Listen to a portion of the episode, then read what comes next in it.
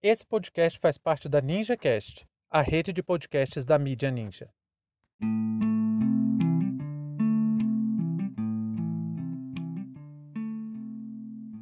Olá, pessoal, sejam bem-vindos e bem-vindas. Hoje nós vamos pensar um pouco sobre o que é a Idade Moderna. Em primeiro lugar, vamos lembrar que a Idade Moderna é tradicionalmente dividida entre aquele período de 1453 e vai até 1789, sendo 1453 a queda do Império Romano do Oriente, é a queda de Constantinopla, quando os turcos otomanos invadem o Império Romano do Oriente, e vai até 1789, que é a Revolução Francesa, uma mudança paradigmática para o Ocidente. Mas a gente tem que pensar mesmo o que é esse moderno da história moderna. Porque vocês vão me ouvir falar isso aqui muitas vezes. A gente tem que ter muito cuidado com as palavras. E não é aquele sentido simplesmente religioso que vocês costumam ouvir, não fala palavrão, não fala, né? É porque as palavras realmente elas têm poder, elas são carregadas de significado. O discurso ele tem ação prática na política, na cultura, na sociedade. Então a gente tem que ficar muito atento com a escolha das palavras ao longo da história. Aliás, a história estuda isso profundamente. E o moderno, da idade moderna que a gente vai estudar, não é uma exceção. Na verdade, essa palavra ela foi utilizada na expectativa de romper com o período anterior que é precisamente a Idade Média. Então, na divisão tradicional da história, você tem a Idade Antiga, que é aquela mais afastada. Aí você tem a Idade Média, que é um período entre. E você tem a Idade Moderna, que representa o novo, porque afinal de contas, quando a gente ouve essa palavra moderno, a gente pensa isso, né?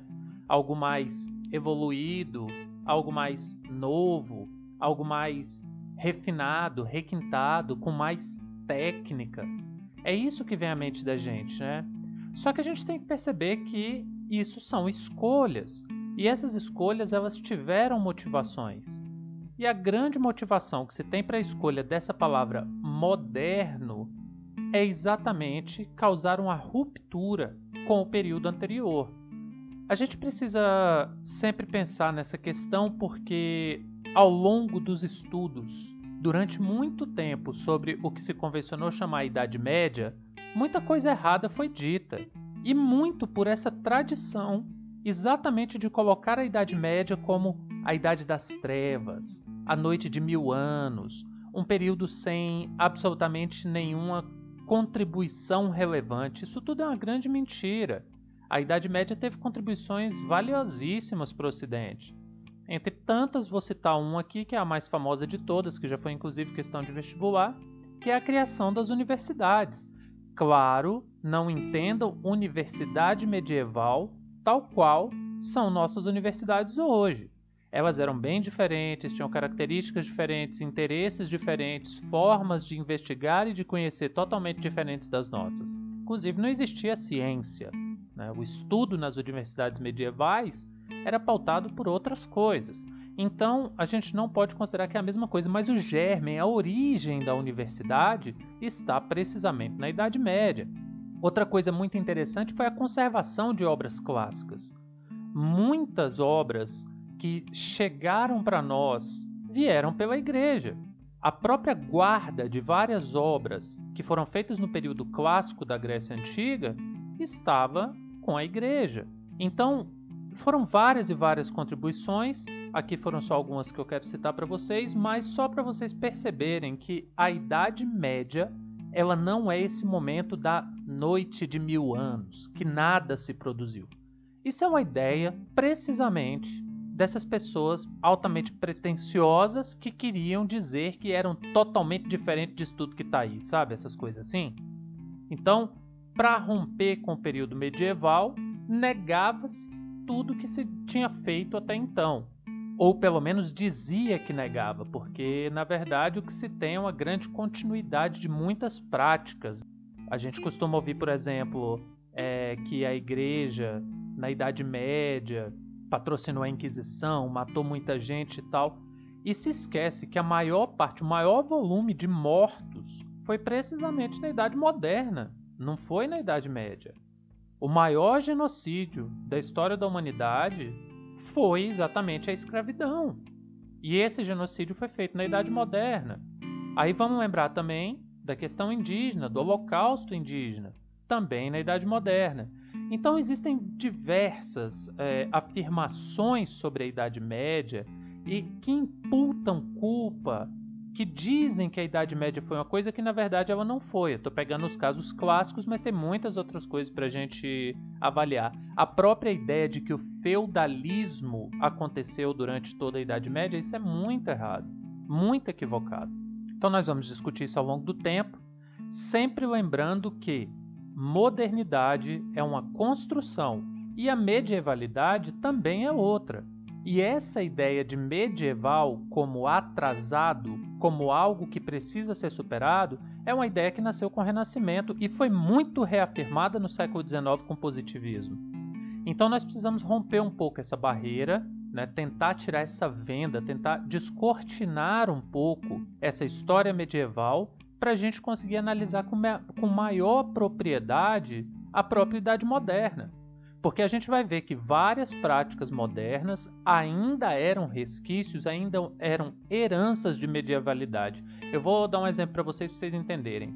Essa divisão clássica entre história média e moderna, né, a, a Idade Média sendo ali a partir de 453 depois de Cristo até 1400 476 depois de Cristo até 1453 depois de Cristo e a Idade Moderna de 1453 até 1789, ela tem uma escolha muito positivista nessa divisão, que é a ideia dos grandes impérios, a questão da história política, das grandes personagens, dos grandes eventos, e suprime uma série de outras coisas.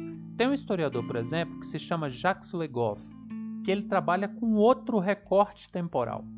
Ele não trabalha a Idade Média como uma divisão temporal baseada na ascensão e queda do feudalismo, né, que nasce a partir dessa queda do Império Romano do Ocidente, entra no seu declínio no século X e acaba é, em 1453 e na verdade não acaba, a gente tem que ver isso também, e nem começa tão fácil desse jeito, é tudo um pouco mais complexo, mas enfim. O Jacques Legoff não vai trabalhar com essa ideia. Ele vai trabalhar com outra noção, a da cultura, e no caso dele, ele ainda vai avaliar a mentalidade. Como foi a construção da mentalidade medieval? Aí, para chegar nesse ponto, Jacques Legoff vai falar essa divisão clássica de 476 a 1453 não é suficiente, porque a formação da mentalidade do povo medieval não começa quando cai o, o Império Romano do Ocidente. Ela começa antes, começa lá pelo século III, no final do século III. E ela também não termina com a queda de Constantinopla. Ela vai acabar lá para o século XVIII, quando se inicia os movimentos do Iluminismo, o período de grandes revoluções burguesas e por aí vai, que vai ter uma, uma, uma mudança, uma alteração profunda na forma que esse povo vai passar a pensar a própria realidade. Então a mentalidade europeia sofre uma grave mudança, na visão do Jacques Le Goff, a partir do século XVIII. Nesse sentido, a Idade Média passa a ser um recorte entre século III até o século XVIII. Então, essa é a contribuição que eu quero deixar para vocês hoje. Pensar um pouco essa ideia de modernidade como uma construção, porque a gente vai ver esse mesmo tipo de, de construção semântica de uma palavra acontecer em outros momentos. A questão de a República Velha, por exemplo, no governo Vargas, e até algo que nós vamos ver agora nos próximos dias. Né? Estamos hoje no dia 18 de março de 2021 e está se aproximando do dia 31 de março. E todo ano no Brasil vem aquela mesma conversa.